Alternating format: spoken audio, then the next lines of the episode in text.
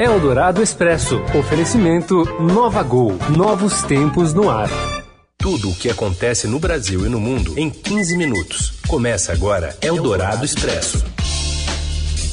Olá, seja muito bem-vindo. Começamos a semana com mais uma edição do Eldorado Expresso. Em 15 minutos a gente apresenta para você o cardápio desta segunda-feira, as notícias mais importantes do dia. Essa parceria da Rádio Dourado com o Estadão, primeiro no rádio e já já em formato de podcast para você ouvir na hora em que quiser. Eu sou a Carolina Ercolim, ao meu lado, Raíssen Abac, e esses são os destaques desta segunda, dia 27 de maio. Eldorado Expresso. Jair Bolsonaro diz que as manifestações de domingo foram espontâneas, mas parlamentares acham que o clima de tensão não ajuda o governo na reforma da Previdência. E o Senado pode definir amanhã o destino do COAF, que a Câmara retirou do Ministério da Justiça e transferiu para o da Economia, motivando em parte as manifestações de ontem em 154 cidades brasileiras. E um museu virtual retrata tempos sombrios em que as mulheres eram impedidas de jogar futebol. Eldorado Expresso. E o Senado pode votar amanhã a medida provisória da reforma administrativa, aquela que reduziu de 29 para 22 o número de ministérios do governo Bolsonaro.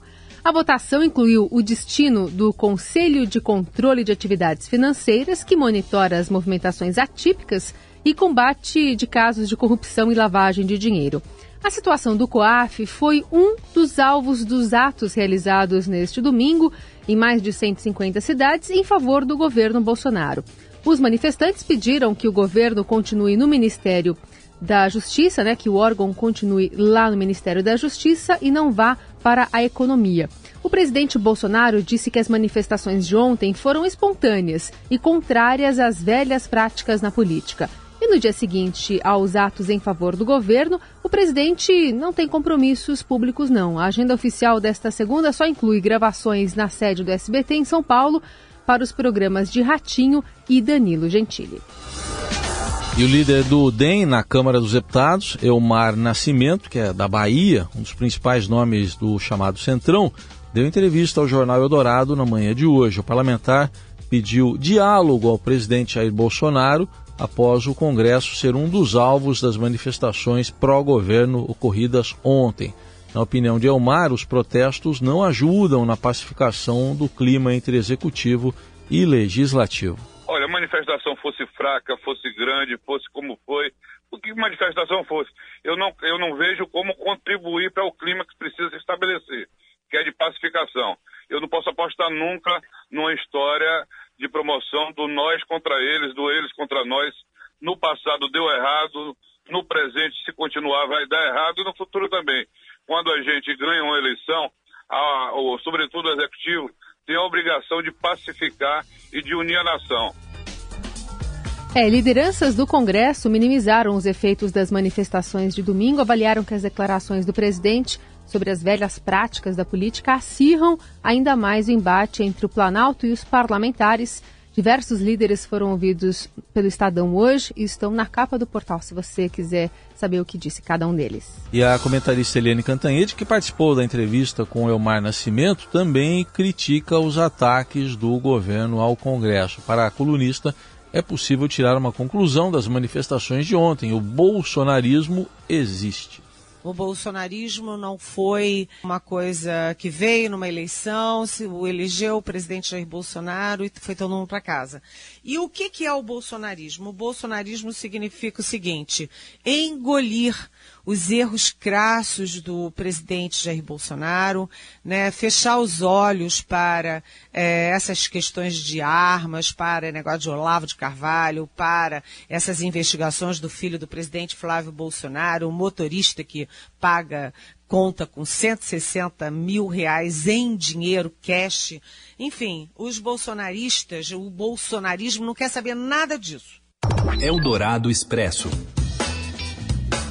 E no dia seguinte, as manifestações que também pediram a reforma da Previdência, o relator do texto, Samuel Moreira, do PSDB, negou que o andamento da proposta na Câmara esteja atrasado.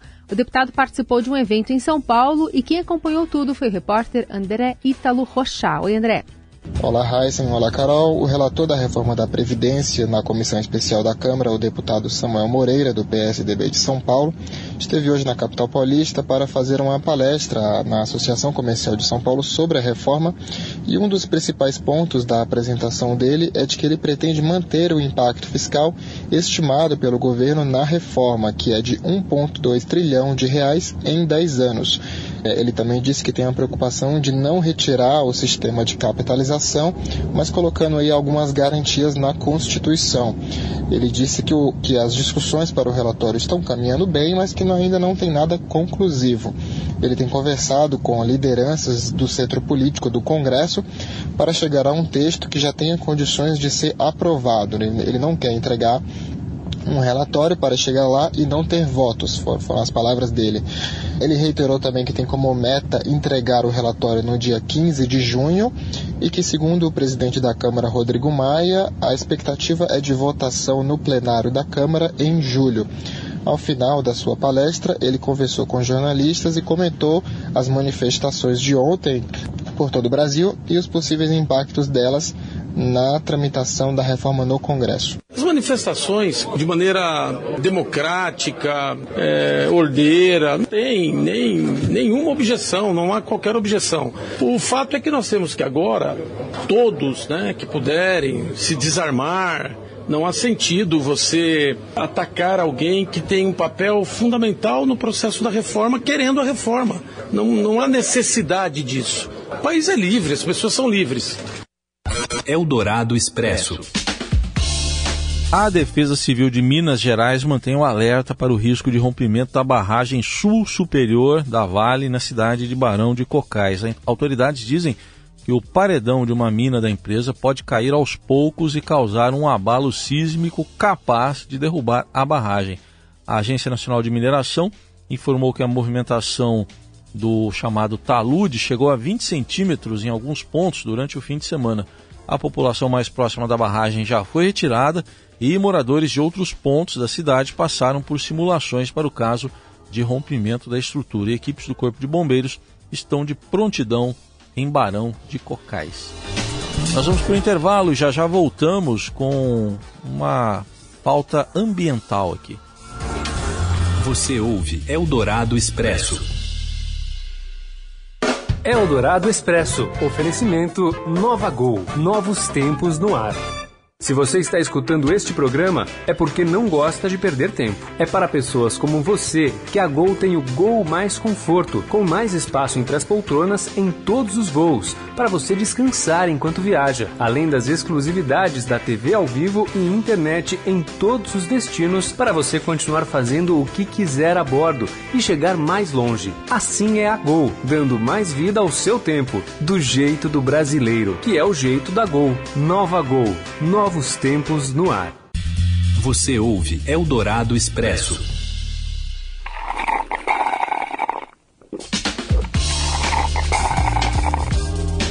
Tem gente fazendo isso agora, né? Essa hora. Essa hora, hora do almoço. Hora do almoço tem muita gente fazendo esse barulhinho. É, bom, gente que ainda não aderiu né, à, à prática de banir o plástico da sua vida. Mas essa proibição dos canudinhos está ganhando reforço. Eles já foram banidos no Rio de Janeiro e em breve devem também ser em São Paulo. A Prefeitura da capital vai integrar um acordo internacional promovido pela ONU para a redução de materiais descartáveis, né, de plástico. O prefeito Bruno Covas, inclusive, prometeu ainda melhorar os índices de reciclagem na cidade, que ainda são baixos. No fim de semana, o Tucano também aproveitou para se manifestar contra a política ambiental do governo federal ao plantar uma árvore numa praça da zona oeste da capital paulista. E o Papa Francisco Papa Francisco recebeu hoje no Vaticano o líder indígena Raoni, que faz uma viagem pela Europa para denunciar a devastação da Amazônia. A audiência faz parte da preparação para a Assembleia Especial do Sínodo dos Bispos para a região panamazônica, que vai ser realizada de 6 a 27 de outubro. O tema do encontro será a Amazônia, novos caminhos para a igreja e para a ecologia. O líder dos Caiapós faz uma viagem de três semanas pela Europa e já foi recebido pelo presidente francês Emmanuel Macron. A Uni também esteve no Festival de Cinema de Cannes, no sul da França, onde pediu apoio para a proteção da Amazônia. Eldorado Expresso. sabe quanto paga de imposto? Embora seja obrigatório desde 2013 que as lojas informem na, na, nota fiscal o valor de tributos que está embutido em uma compra, a maioria dos consumidores dá de ombros essa informação. É o que aponta um levantamento da Confederação Nacional de Dirigentes Logistas e também do SPC Brasil divulgado hoje. Segundo a pesquisa, 74% dos consumidores brasileiros não têm o hábito de procurar saber o quanto pagam de imposto ao comprar um bem ou contratar um serviço. Mas é consenso, né, que o valor poderia ser sempre menor. Eldorado Expresso. Ainda na economia, a montadora italo-americana Fiat Chrysler apresentou hoje uma proposta de fusão com a francesa Renault, o que criaria o terceiro maior grupo mundial do setor. As ações seriam divididas meio a meio e, após uma reunião, o Conselho Administrativo da Renault informou que estuda a oferta com interesse. Segundo a Fiat, a fusão não provocaria o fechamento de fábricas e as ações das duas companhias operaram em alta depois do anúncio. Os governos da Itália e da França emitiram declarações de apoio e acompanham as negociações entre os dois grupos. Eldorado Expresso tudo o que acontece no Brasil e no mundo em 15 minutos. Presta atenção nessa notícia. Uma parceria do Museu do Futebol e do Google cria o Museu do Impedimento. Aliás, um dos assuntos mais comentados hoje nas redes sociais desde manhã cedo, que retrata um período em que as mulheres foram proibidas de jogar futebol. As informações chegam com ele, Robson Morelli.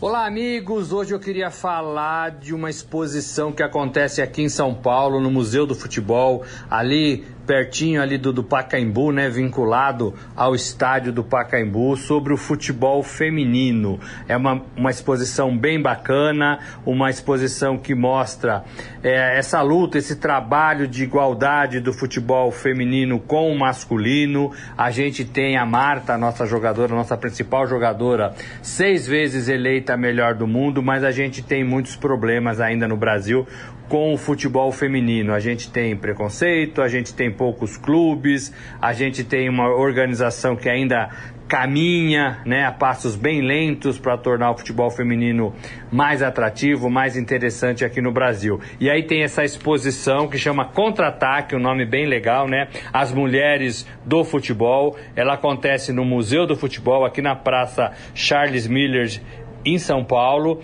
Ela vai de 28 de maio até 20 de outubro.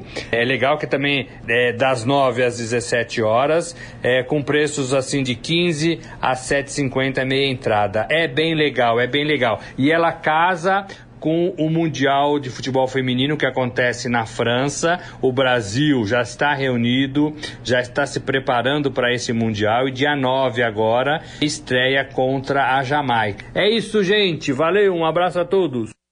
Eldorado Expresso.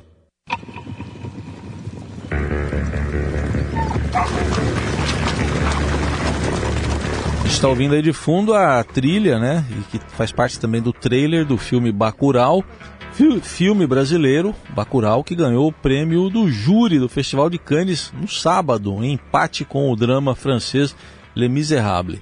É a primeira vez que o Brasil ganha na categoria, a terceira mais importante da competição oficial do evento francês. O prêmio reafirma a qualidade do diretor Kleber Mendonça Filho no cenário internacional depois de Aquários.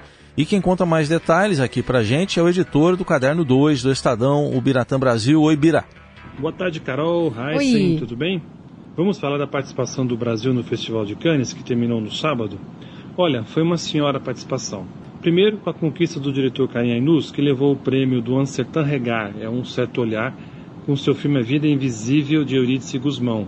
Isso foi na sexta-feira. Depois da Palma de Ouro, essa mostra paralela é a mais importante do festival. E no dia seguinte, no sábado, aconteceu o prêmio do júri para Bacurau, do Kleber Mendonça Filho e o Juliano Dornelles. Olha, vocês podem achar que é um prêmio pequeno, pois é o terceiro na linha de importância depois da Palma de Ouro e do Grand Prix. Mas é de grande relevância ser escolhido pelo júri, porque abre as portas do mercado internacional, especialmente o europeu, para o filme. E é uma visibilidade que o cinema brasileiro está precisando, justamente agora, nesse momento de mudanças na forma de investimento do setor. Não foi a palma de ouro, mas serviu como um grande alento para uma indústria que ainda luta para se estabilizar no Brasil. É isso, um abraço. Eldorado Expresso. Bom, e com essa celebração do Brasil lá na França, a gente encerra essa edição do Eldorado Expresso. Lembrando que para conversar conosco nas redes é só usar a hashtag Eldorado Expresso. É isso aí, gente. Boa semana. Boa semana. Até amanhã. Você ouviu Eldorado Expresso tudo o que acontece no Brasil e no mundo em 15 minutos. Eldorado Expresso oferecimento Nova Gol novos tempos no ar.